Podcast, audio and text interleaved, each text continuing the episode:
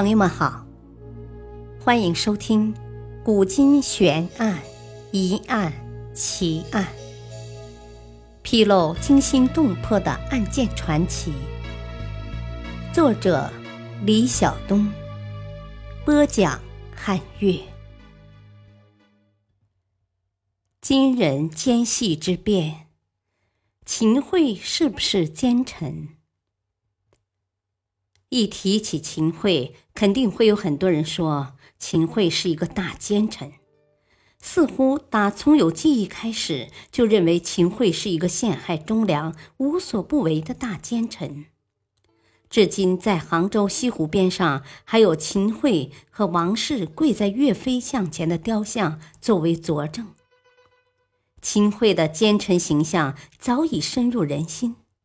如今，还有一种说法。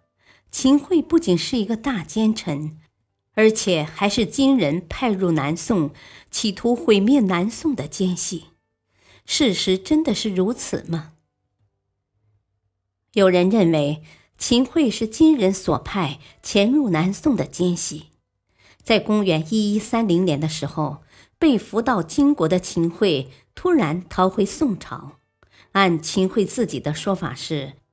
此时恰逢完颜昌攻楚州，他杀了金人奸计者，弃州而来。反对者认为，金人对北宋的俘虏一向看管甚严，尤其是高级俘虏，如皇室宗亲、朝廷重臣。秦桧当时并不是一个无名小卒，监视他的人肯定是人数不少。一个文弱书生怎么可能轻易的就杀了所有人，成功逃出呢？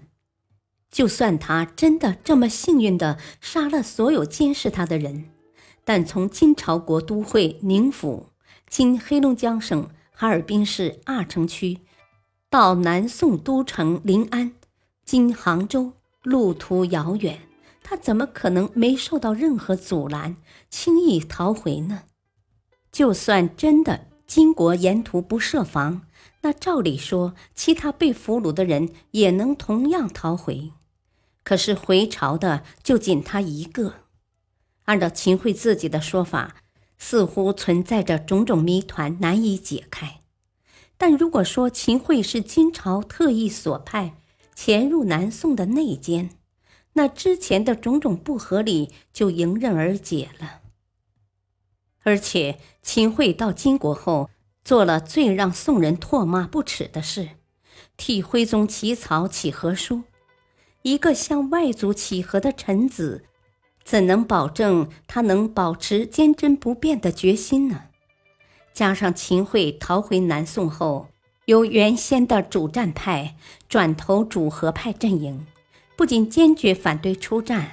还协同皇帝把作战有功的岳飞以莫须有的罪名斩杀于风波亭，种种行径不能不让人觉得他是金国安插于南宋的一个极具威力的杀伤力武器，伺机把南宋潜在的翻盘机会消灭在襁褓中。历史话外音。青山有幸埋忠骨，白铁无辜铸佞臣。秦桧奸臣的形象早已深入民心，千古是非功过都由后人评说。感谢您的收听，下期再会。